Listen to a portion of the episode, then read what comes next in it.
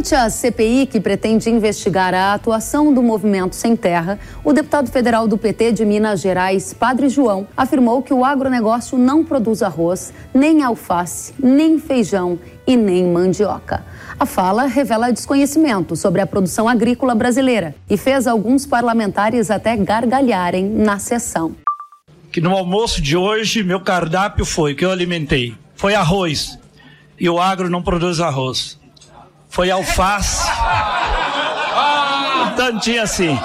Foi alface. Tem que ir pro Rio Grande do Sul. Ó, presidente. Tem que ir pro Rio Grande do Sul. Mas não vale o arroz vermelho porque trabalho Quem escravo. produz arroz é o Rio. Deputado. arroz orgânico. Não. Olha, e é o MST que produz lá no assentamento Vamos do respeitar a Marcon. palavra do deputado. Repõe meu tempo, por favor. Dois minutos e No trinta meu aí, por prato, favor. presidente, tinha alface. Não repouso o tempo ainda. Tá repondo ali. Alface. O agro não produz alface. Nem feijão. Nem mandioca. Nem mandioca. Então, é, é, ele disse que nós estamos aqui porque o almoço de hoje foi graças ao agro. 70, mais de 70%, tem itens que chegam a 80% é agricultura familiar, são os assentamentos de reforma agrária que produz. Então é só para informar aqui. O deputado do PT de Minas Gerais ainda disse que 70% ou mais dos alimentos que chegam à mesa dos brasileiros são produzidos também pelo MST. A informação é falsa e o jornalista Marcos Tosi explica com dados de onde vem a comida que chega às nossas mesas. Olha, esse episódio parece um jogo de truco que é muito popular em algumas regiões do país, em que o camarada, sem ter cartas à mão, jogo de baralho, ele tenta dar um facão, ele blefa, mas acaba passando vergonha ao ser desmascarado. E não é difícil expor o facão do deputado petista. Ele repetiu o velho chavão do PT e de Lula de que a agricultura familiar põe 70% dos alimentos à mesa dos brasileiros. E não é bem assim, longe disso. E aqui não se trata de desmerecer a agricultura familiar, que tem a sua importância intrínseca. A questão é que os agricultores familiares não precisam da falsa propaganda de que produzem 70% dos alimentos. É até ruim para eles porque leva a crer que estão surfando na onda e que não precisam quase de apoio. Lula já tinha afirmado na campanha eleitoral, em tom de louvor, que o MST estava fazendo uma coisa extraordinária neste país. Era o maior produtor de arroz orgânico. Ora, o arroz orgânico do MST, cerca de 15 mil toneladas por safra, dá para atender a necessidade de todos os brasileiros pelo período de 10 horas. Isso mesmo, nem meio-dia de consumo. O segmento em que a agricultura familiar mais contribui na produção de alimentos é o de hortifrutigranjeiros, frutas, legumes, verduras. E é fácil entender por quê, já que são produtos que exigem menos área de cultivo. Nesse caso, é até correto afirmar que 70% da mandioca, por exemplo, e 64% da alface vem da agricultura familiar. Não é que venha dos assentamentos do MST, não. Vem da agricultura familiar, que inclusive é praticada também pelo agronegócio. Ela é familiar porque é tocada pela família e necessita de área menor de terra. Isso é a realidade, não é facão de jogo de truco.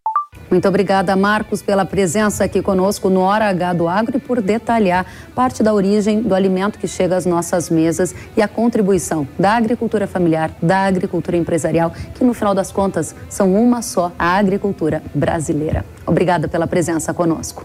O vídeo do deputado do PT de Minas Gerais ainda trouxe outras informações que vão ser esclarecidas agora pelo cientista político Felipe Dávila, que está conosco. Felipe, seja muito bem-vindo ao Hora H do Agro. Kellen, é um prazer estar aqui na, na Hora H do Agro e conversar sobre esse tema tão importante. É, muito obrigada a você por estar conosco. A gente precisa dos seus conhecimentos para também difundir informação correta. Na sua opinião, o deputado não sabia que o agronegócio produz arroz, mandioca, alface, ou o deputado fingiu não saber sobre a produção agrícola brasileira?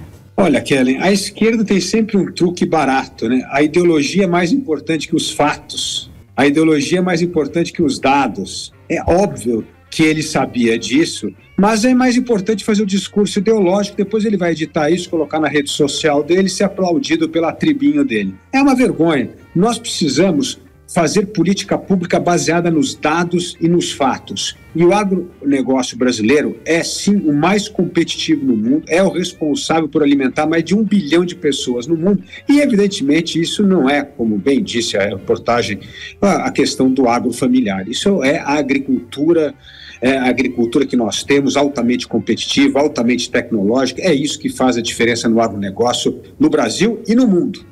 Felipe, há uma insistência em separar a agricultura empresarial da agricultura familiar. Por que, que isso é repetidas vezes feito? Bom, por também, de novo, por uma distorção da realidade. A agricultura familiar é o pequeno proprietário que ali se dedica ao plantio de coisas importantes, como a gente acabou de falar aqui, do hortifruti granjeiro e tal, mas eles gostam de misturar agricultura familiar com assentamento, que não tem nada a ver uma coisa com a outra. O Brasil tem 5 milhões de pequenas propriedades, de propriedades em geral na agricultura. E nós podemos fazer uma enorme revolução, ainda mais nessa, nessas pequenas propriedades.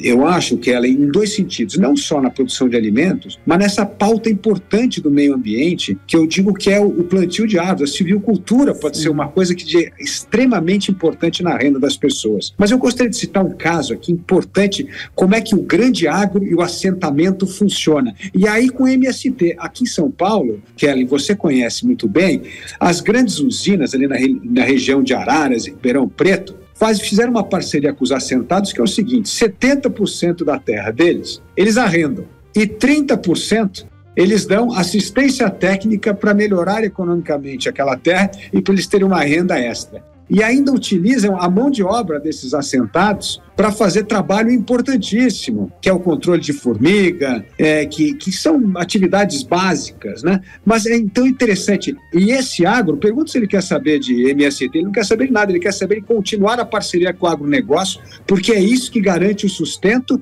e a melhor rentabilidade do seu pequeno pedaço de terra. Muito bem, Felipe. E agora uma questão, está aqui na manchete, né? Sim, o agro produz arroz, sim, ele produz feijão, mandioca e muito mais. Será que todo mundo sabe que esses produtos são da agricultura brasileira? É uma boa pergunta. As pessoas sabem quando chega ao supermercado, mas seria muito bom entender a origem desses alimentos, né? É, eu, por exemplo, nós tínhamos uma fazenda, tenho ainda uma fazenda, numa região que era grande produtora de feijão, que é o sudeste do estado, ali, região de Capão Bonito. E, e aliás, a gente vai levar o, o padre João, deputado petista, para arrancar um pouco de feijão na colheita, para ele sentir um pouco de dor nas costas e ver como é que se colhe feijão na vida prática, né?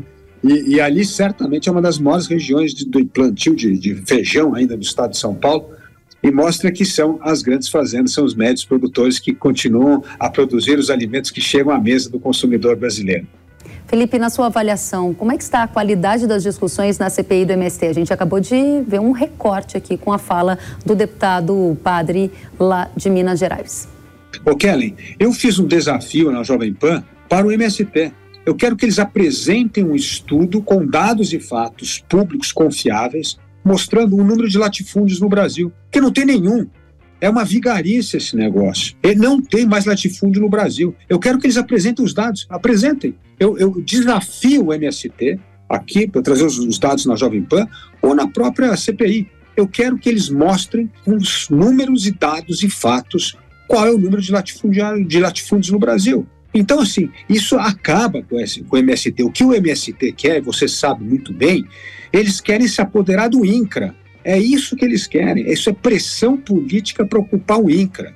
Eles não estão interessados em regularização fundiária, porque se isso acontecer, esvazia toda a bandeira do MST.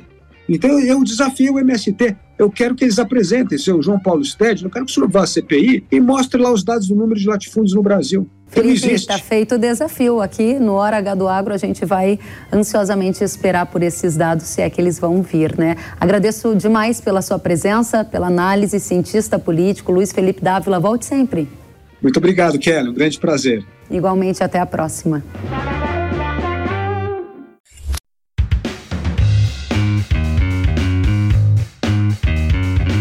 Que bom que você gostou da entrevista e ouviu todo o conteúdo. Se quiser acompanhar as atualizações, siga kellen.severo no Instagram. Até a próxima!